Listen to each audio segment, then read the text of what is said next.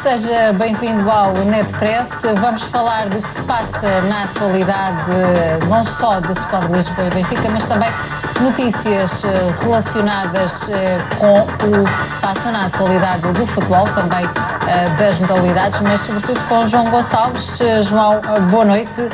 Vamos falar da notícia do dia, incontornável, e falas mesmo aqui numa desdramatização de João Félix, porque não se falou de outra coisa hoje em todos os canais. É, é isso, Marta, boa noite. Uh, hoje, nos últimos, talvez na última semana, uh, sim, eu, eu, digo desdramatizar porque isto é capaz de ser a notícia, não notícia, mais comentada uh, deste ano, porque ainda não nada há factual, não há nenhuma informação oficial sobre entradas ou saídas de jogadores do Benfica e realmente o, o caso do João Félix está a ganhar uma dimensão, eu diria até mundial, porque acho que é o ponto mais quente do mercado de verão nesta altura.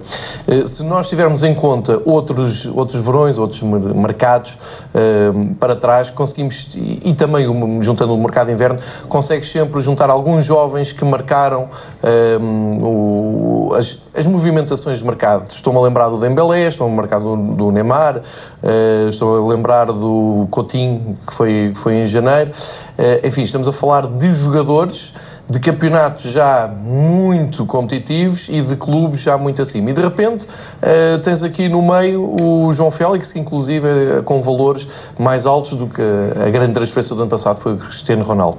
Ora, eu acho que vale a pena desdramatizar no seguinte: neste momento parece que ninguém está contente com a situação do João Félix, ninguém. Um, ehm, e isto é muito engraçado seguir uma linha do tempo muito rápida. Uh, nós há um ano estávamos aqui a falar dos arranques ou da pré-época do Benfica e o João Félix tinha sido a figura dos Júniores do Benfica. Tinha descido da equipa B para ir aos Júniores ajudar os Júniores a serem campeões. É? Exatamente. E foi o melhor marcador. E foi o melhor marcador e, e o Benfica foi campeão. E portanto era projetado como um, uma promessa para a equipa A. Ora, isto foi há um ano. No espaço de seis meses, meio ano, o João Félix passa de promessa a um jogador já com provas dadas, marcou ao Sporting, marcou ao Aves, mas há seis meses o João Félix não era um titular indiscutível do, do Benfica. Ou seja, só foi mesmo com Bruno Lage só foi mesmo e no primeiro jogo frente, frente ao Rio Ave. Tal e qual. E agora sabemos até que o Bruno Lage, quando foi convidado para o cargo, a primeira coisa que se lembrou foi de meter o miúdo, foram claro. as expressões deles. Mas isto seguindo a linha do tempo, repara, há um ano júnior, meio ano estávamos a falar de um jogador que estava a tentar um lugar na, na equipa A e depois tens uh, esta sequência de, de, campeonato e aquele jogo da Liga Europa com o Eintracht Frankfurt e terminas o, a época, portanto, há um mês estávamos nós aqui a fechar o título e o João Félix, há um mês, era sim titular indiscutível Benfica, peça fundamental no ataque do Benfica, uma das grandes revelações do campeonato, sem dúvida nenhuma, talvez mesmo uh, a maior. Uh, e aí começa a crescer o, o, o mito do, do, João Félix. Entretanto, houve alguém que se lembrou de agarrar no contrato do João Félix e propor-lhe uma renovação de contrato pelo meio e passar de uma cláusula de rescisão de 60 para 120 milhões. E na altura comentou-se que era um exagero, o miúdo tinha 19 anos, estava a fazer umas coisas engraçadas, mas não era aquilo tudo. Esse alguém foi presidente do Benfica, foi a direção do Benfica que tomou essa decisão e, portanto, quando terminou o campeonato e quando entramos na, na vamos chamar, no defeso, o João Félix está protegido por uma cláusula de 120 milhões. Ora, vou acrescentar esta rápida linha do tempo. Há duas semanas o João Félix estava na seleção e o país todo comentava à volta de João Félix a exibição menos conseguida contra a Suíça. E, tirando os benfiquistas que estavam descansados, já tinham sido campeões e aquilo da Liga das Nações era uma nota de rodapé neste último mês, o que eu vi e o que eu li sobre o João Félix eh, acaba por ser revoltante porque eh, não tinha lugar na, na, equipa da seleção, não tinha futebol para a equipa da seleção e, portanto, não podia valer aqueles 120 milhões. Era este o pé há duas semanas. Duas semanas envolvidas. É um escândalo. O João Félix está presta a ser vendido por 120 milhões. Desdramatizando, o João Félix não vai ser vendido. Se isto tudo se confirmar, o Benfica não está a vender. Alguém vai acionar uma cláusula de rescisão que o Benfica meteu para proteger o clube e se alguém for lá e pagar estes 120 milhões, teoricamente seria o jogador para poder sair para o Benfica e negociar com outro clube qualquer, o Benfica protegeu-se a tempo e horas, e estamos de 120 milhões, voltamos àqueles meninos que eu falei que agitaram o mercado passado, é a quinta transferência mais cara de sempre. Onde é que isto pode ser um problema? Para o Benfica, para o futebol português e para o João Félix. Eu acho que não há problema nenhum. Eu acho que tem, temos que conviver com a naturalidade do futebol. Isto e, e agora deixa-me só acrescentar isto. O João Félix valorizou-se no campeonato português, não tem visibilidade nenhuma. E uma noite na Liga Europa, nem é na Liga dos Campeões. Foi uma Liga Europa aqui com o Frankfurt, marcou três golos, nem serviram para nada, o Benfica foi eliminado. É nisto que estamos a falar. Portanto, o miúdo demonstrou tanto, uh, tanta qualidade, ou pelo menos houve alguém que acreditou na qualidade dele, e estamos agora a falar de ainda para o Atlético. Longe de mim vir para aqui dizer se é uma boa escolha, se é uma má escolha, para já porque ainda não há notícia nenhuma confirmada, nada é oficial. Agora, a partir do momento em que se acionar a tal cláusula de rescisão, eu acho que temos que andar nesta linha do tempo que eu fiz e pensar, ele podia ter sido por 60, só se alguém não tivesse acreditado no valor dele e tivesse deixado assim o contrato. Portanto, acho que há um drama à volta disto que não faz sentido absolutamente nenhum. Acho que ele sair é o, o, o a cereja em cima do bolo neste sentido, do trabalho magnífico que se fez em meio ano no Sport Lisboa e Benfica. E se ele sair com uma cláusula de rescisão uh, ativa, acho que até é motivo de orgulho. Ora, podemos é ir para aquela discussão de ah, mas não conseguimos reter os jogadores. Mas algum clube do mundo, ainda por cima no campeonato português, pode reter um jogador por estes valores? É claro que não. E, e, não podes apontar uma arma aos jogadores e dizer, não, tens de ficar cá porque o nosso projeto para o ano é muito interessante. Não, se sair só o João Félix e por este valor, por mim está ótimo. Ele merece, porque fez por isso. O plantel acaba, o trabalho todo o plantel, toda a equipa técnica, toda a direção acaba por ser validado com esta ação. E estamos a falar de uma transferência à escala mundial. Acho que vale a pena simplificar isto. É que são horas e horas, são jornais, são televisões que estão a viver à volta de um, de um caso que não é caso nenhum, é coisa mais natural. E eu acho que é bom para o Benfica, até é bom para o futebol português, conseguir exportar um jogador num campeonato que não tem visibilidade nem expressão nenhuma uh, além fronteiras, que é o campeonato uh, português. Por outro lado, chegamos a esta altura de junho, a meio de junho, já para meio de junho, eu não vejo o Ruben ter ido embora, não vejo o Florentino ter ido embora, não vejo nenhum dos jogadores que se falou quando acabou o campeonato que ia ser uma debandada e que iam ser todos muito sondados. Eu acho que o Benfica tem segurado as pérolas, tal como foi dito, mas este caso é um caso muito especial. Por isso é que há uma cláusula de rescisão muito alta, se alguém vai pagar, acho que até é uma coisa positiva. Fica algo baralhado com isto, porque voltamos ao mesmo. Há um mês estávamos a ser campeões nacionais. Sai o melhor jogador por uma cláusula de rescisão é surreal, não é? E neste momento está, está o, os benfiquistas, estou triste por ele ir embora, eu preferia que ele ficasse, mas quer dizer, perante os factos que são, é a vida, o futebol é mesmo assim, espero que ele seja muito feliz. Mas está a nação benfiquista desconfiada porque vai um dos seus maiores talentos embora, estão os rivais doidos a dizer que isto é um embuste e que o Atlético de Madrid está a ser enganado, enfim, está tudo errado, quando eu acho que é o contrário.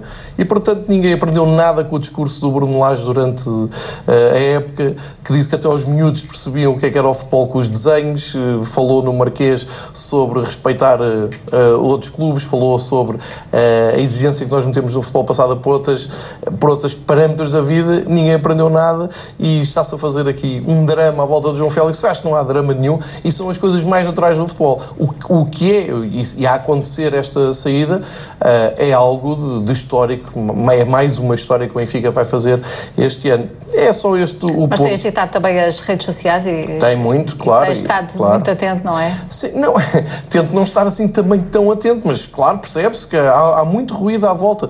É, é, um, é um caso único em que uh, adeptos que afetos ao Benfica revoltados pela saída do João Félix e rivais do Benfica revoltados pela, pelo valor em que é.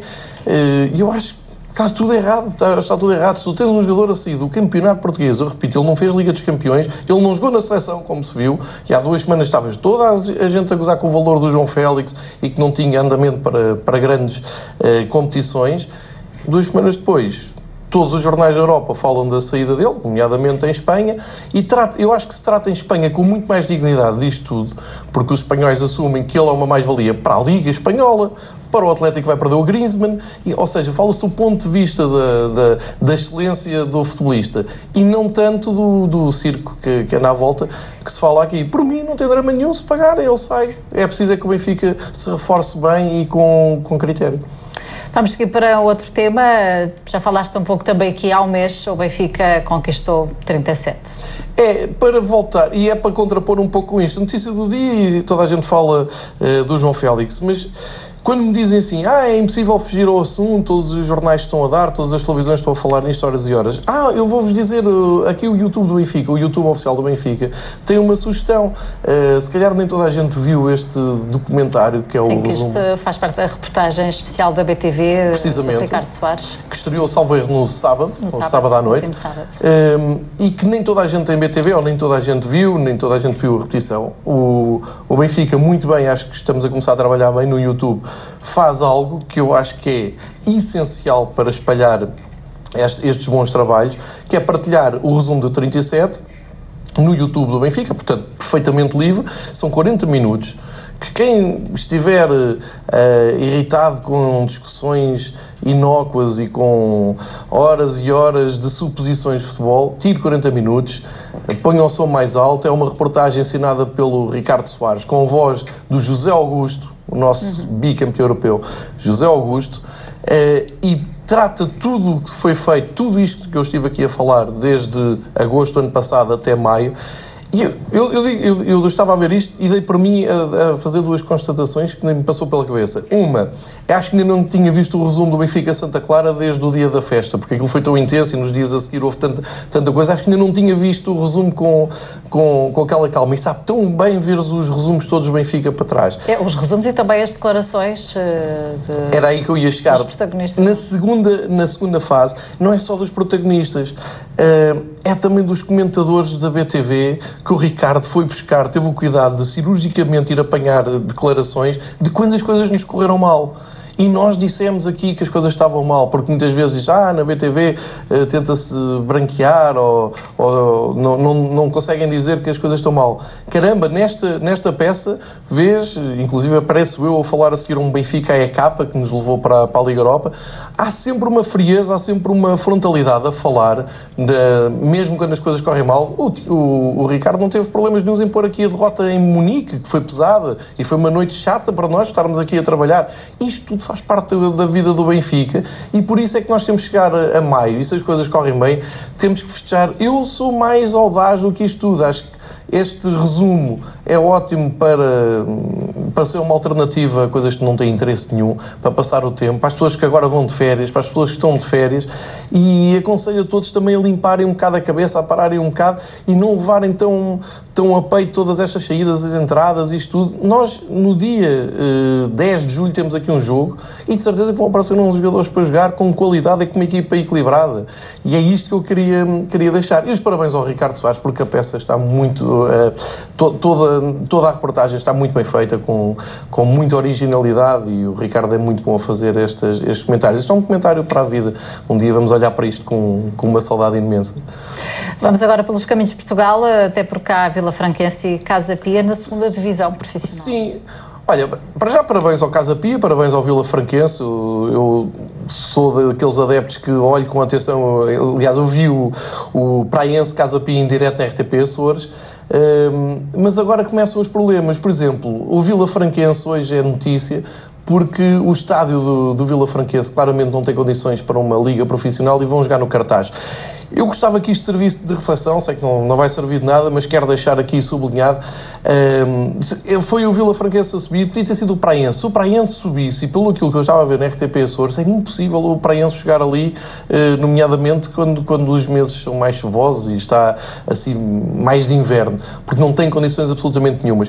Eu acho que quando tu chegas ao fim da época e tens um Moreirense que fez um campeonato brilhante e não consegue ir à Europa porque não reuniu dinheiro ou não quis reunir o dinheiro para se inscrever na UEFA e então uma das relações do campeonato português não vai dar a cara nas competições da UEFA, eu acho que isto é muito mais dramático do que se está a pensar. É mesmo dramático. Isto é, é o expoente máximo da incapacidade do futebol português a se defender a si próprio. E isto vem de baixo, como se vê. Se tu tens ali quatro equipas a lutar para subir, que é outra coisa que também estávamos aqui a noite toda a discutir, este, hum, este quadro competitivo da Federação que leva que os vencedores de cada zona não subam todos, que eu acho uma injustiça, acho o Praense ficar de fora, o Leiria ficarem de fora, que ganharam e fizeram todo, tudo o que tinham a fazer eh, e caem aqui num play-off, mas enfim, pronto, é o que é, eu espero que isto num futuro seja resolvido e subam quatro equipas.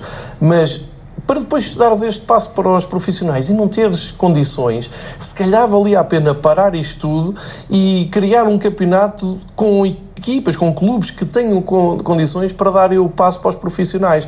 Porque senão vamos estar sempre aqui a, puxar a manta de um lado e a, destapar do outro. É o caso do, do Vila Franquense que ir jogar para o cartaz nas primeiras jornadas tira logo metade do interesse um, a isto tudo. Agora, eu deixo aqui o meu desejo que o Vila Franquense faça um excelente trabalho de, de, de, obras no seu estádio, que o Casa Pia reúna condições para lá jogar, porque eu acho que faz falta ao futebol português estes clubes e a renovação de clubes e de emblemas no futebol português. Agora, valia a pena pensar nisto tudo mais a fundo, para depois, quando chega ao patamar uh, superior, ou ao principal, não teres casos como o do Moreirense, ou do Aves no ano passado. E já não vamos falar também da Taça de Portugal, onde os jogos têm sempre que ser jogados em casa de, Perfeito. de outra equipa. De outra equipa, sempre que apanham uh, E depois, uma equipa de escalão inferior acaba por ter que jogar noutro local. Marta, disseste tudo agora, porque eu também me bato muito com isso, geralmente quando arranca o é sorteio da taça. É o mesmo, é, vai dar tudo ao mesmo. Devia-se pensar antes das coisas uh, consumadas. De qualquer maneira, parabéns ao Vila Franquense e o Casa Pia, que é mesmo aqui ao lado, quando vir alguns jogos da segunda divisão aqui. Os nossos lá fora, uh, trazes aqui também uma. Vamos falar uh, e vamos ver também. É uma, uma memória bem atual, vamos é, dizer sim, assim. Cardoso a brilhar na Copa América. Vamos já ver. É, o Oscar Cardoso, com, com 36 anos, foi chamado à seleção do Paraguai e manda este bilhete lá para dentro enfim, isto, não cansa. recordações, não é? É, o Cardoso, eu, já, toda a gente sabe que foi um dos meus grandes ídolos do, do Benfica do, dos últimos anos, guardo com carinho a camisola número 7 em casa. O Cardoso foi um, um, avançado espetacular que passou aqui pelo Benfica, com altos e baixos, mas dá muito gozo, eu tenho acompanhado com, uh, com interesse ao pormenor a, a Copa América, dá muito gozo chegares ao jogo do Paraguai, há um penalti quem lá chega, o Taquara Cardoso. Muito falado, isto é tirado até da, da Sport TV brasileira, uh, como se vê ali pelo logo do lado direito, muito falado pela relação que tinha com o Jesus e de Jesus ter, ter posto o Cardoso no, no auge, que foi verdade, e da ligação ligação que os Jesus agora têm com o Flamengo. Todos os brasileiros estão malucos com eh, esta ligação toda. agora vão pegar todas essas ligações. Tudo, é? tudo. E, e, muitas vão dar ao Benfica. Sim, é, é, muito curioso ver o Benfica tão falado na, na Copa América. Inesquecível a caminhada do Benfica até a final com o Anderlecht de 83. É, eu já falei aqui várias vezes de, desta saga, mas como o Benfica vai jogar com o Anderlecht e vi alguns narizes torcidos quanto ao, ao Anderlecht no dia 10 de julho, o Anderlecht é um, um grande clube da Europa com muita história. Eu percebo que uma geração que tenha nascido depois dos anos 2000 ou, ou no final dos anos 90 não entenda, mas para a minha geração é muito importante receber aqui o Anderlecht que infelizmente me tirou uma taça eh, em 1983. É essa caminhada que eu descobri, eh, eu deixo isto aqui também em forma de sugestão. Eh, a, qualidade das imagens, eu peço desculpa, mas não é muito melhor que isto. Isto no computador vê-se melhor. Algumas delas são raríssimas porque isto é uma caminhada absolutamente épica para, para a minha geração. Uh, foi os primeiros jogos europeus que vi todos, foi uma caminhada toda que eu, que eu assisti. E pelo meio cai o Betis aqui de Sevilha, cai a Roma, que uh, era uma das grandes candidatas, que aliás foi uma final da Taça dos Campeões passado um, um ano ou dois.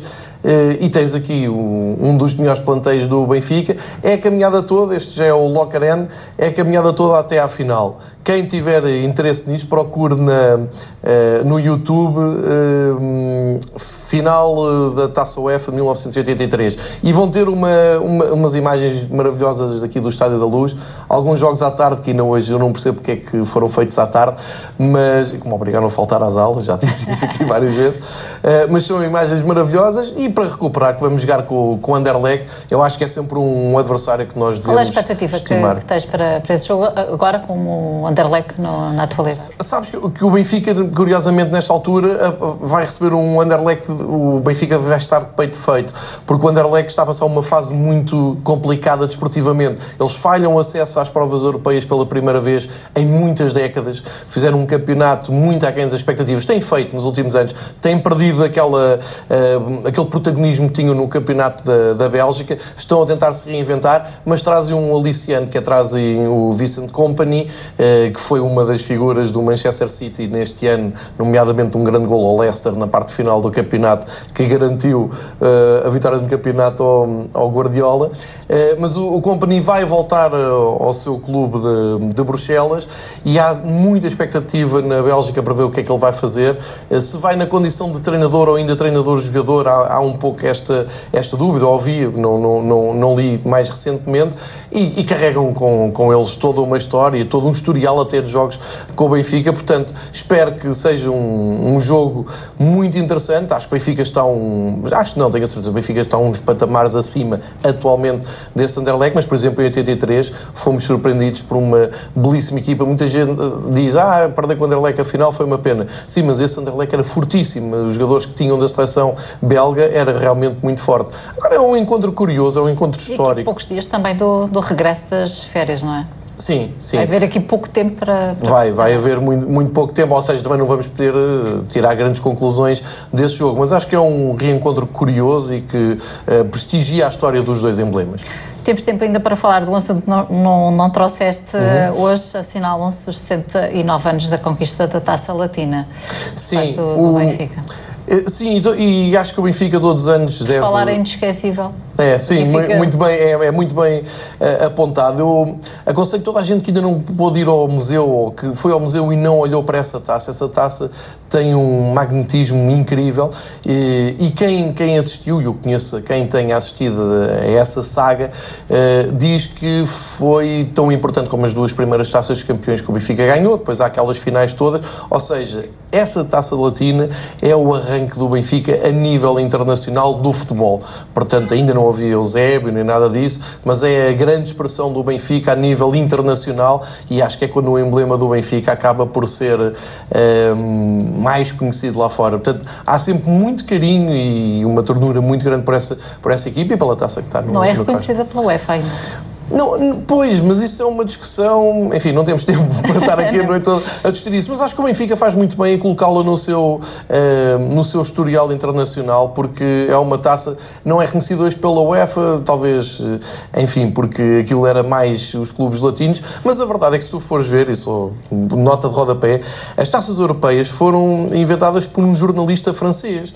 E na altura houve muita oposição a que essa, essas taças, tal, tal como apareceram, tivessem essa expressão. Por exemplo, a taça UEFA era a taça das cidades com feiras, não tem nada a ver com a Liga Europa que temos hoje em dia. Portanto, isso historicamente com a UEFA, e a UEFA, como se vai ver aqui mais à frente, também não tem grande Sim, moral e legitimidade para se defender os seus Há pouco já estávamos era a ver imagens da Copa América do Brasil. Ah, Só ok. se fala mesmo da Copa Pois, porque eu, pelo lá fora, hum, olha, junto a isto também a reportagem do, do Ricardo Soares, quando me dizem ah, agora não, não se passa nada, nós temos que ver eh, programas que uh, estão ali a esmiuçar possíveis transferências. Não, não. Há uma competição muito interessante que é esta, a Copa América. Uh, está a começar agora um jogo à noite e, por exemplo, à uma da manhã, uma e meia da manhã, joga, jogam Brasil e Venezuela. Estão ali craques que, que estão na Europa. Eu escolhi este resumo, é de ontem, o Chile-Japão, foi o jogo mais divertido até agora. O Japão está como convidado, já tinha estado em 99, para quem acha isto um bocado exótico, mas o, o Japão foi também para preparar os seus Jogos Olímpicos que vão ter em breve. Tem uma equipa com o Nakajima, que nós bem conhecemos. Foi um, um, jogo muito engraçado, o resultado até é, é, muito pesado para os japoneses, mas hum, trouxe isto para, para, se perceber porque é que o Chile já ganhou duas taças, ou duas Copas Américas nas últimas duas edições. É que realmente o conjunto de jogadores na Copa América é muito mais forte que as individualidades nos clubes. Eu dou o exemplo do Alexis, que fez o último gol. O Alexis não se deu por ele na segunda metade da temporada do Manchester United. Depois tens o Vargas, que é um autêntico caso-estudo, que sempre vai à seleção marca, já é o melhor marcador da Copa América América em atividade. Portanto, esta equipa uh, do Chile é uma das grandes candidatas.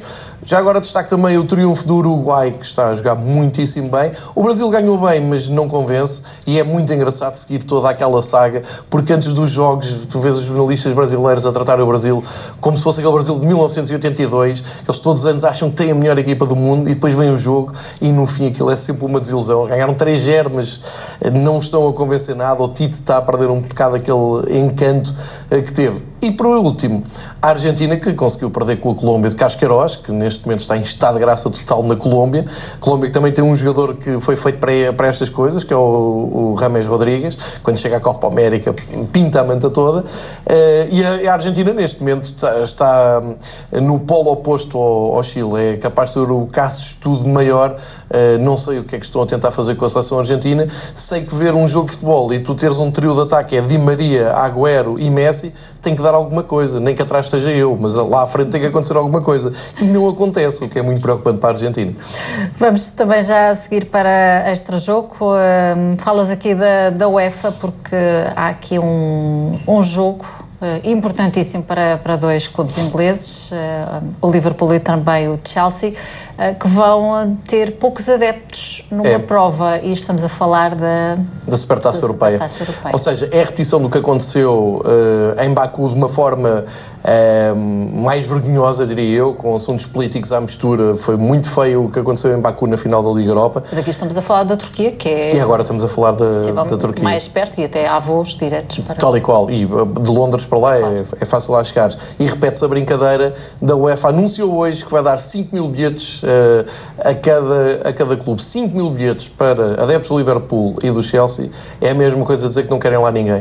Uh, eu, eu dou só este, este apontamento pessoal. Eu tentei ir à final de Madrid ver o Liverpool na, na final da Liga dos Campeões. Inscrevi-me. Há todo um processo de, de inscrição no site do Liverpool e eles mandaram um mail personalizado para todos os sócios internacionais, que é o meu caso, a pedir desculpa, mas que a UEFA só me mandou cerca de 11 mil bilhetes para um estádio que leva 50 ou 60 mil, eh, mais de 60 mil pessoas. Eh, o que a UEFA está a fazer tem que parar e tem que pensar. Tem, tem que parar e pensar porque isto é absolutamente ridículo.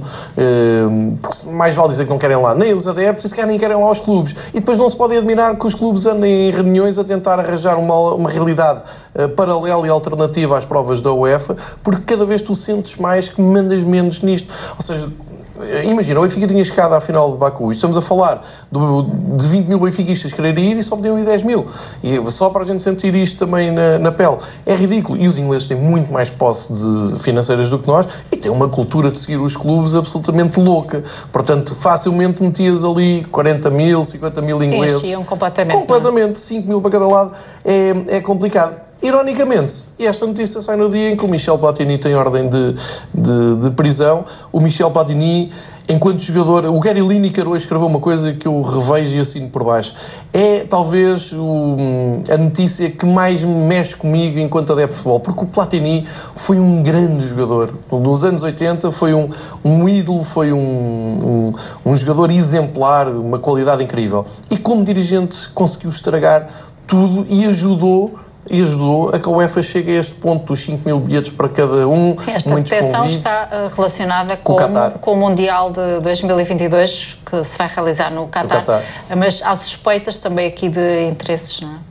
Sim, não, pois, é, já são mais do que suspeitas. Começou tudo com o France Football, que numa edição fez o Qatar Gate, explicou muito bem explicadinho quais é que eram os passos, eh, que mete também o governo francês da, da altura, mete o Sr. Blatter, mete Platini, eh, e facilmente se comprova, e pelos vistos está a andar o processo, está a seguir o seu curso, eh, se comprova que trocaram os votos, por exemplo, por Estados Unidos, por um Mundial nos Estados Unidos, venderam que é esta a expressão, os seus votos para um, Qatar, para um Mundial do Qatar que faz que muito pouco acredita, sentido. não é? Que, que será no inverno. É, mas vai ser, eu, eu, eu, já, já tenho poucas dúvidas. Mas sobre isto do Qatar, há uma nuvem muito negra sobre o Qatar, ainda por cima a maneira como eles estão a construir os estádios e aquilo tudo. Deixa-me só acabar dizendo: o Qatar está na Copa América e o trabalho que eles estão a fazer dentro do campo desportivamente é exemplar. Agora, politicamente, é muito dúbio. Vamos ver, obrigada. Obrigado, Marta. Obrigado. Ponto final deste NetPress que regressa depois com outro convidado, também outros temas da atualidade. Daqui a meia hora vai aí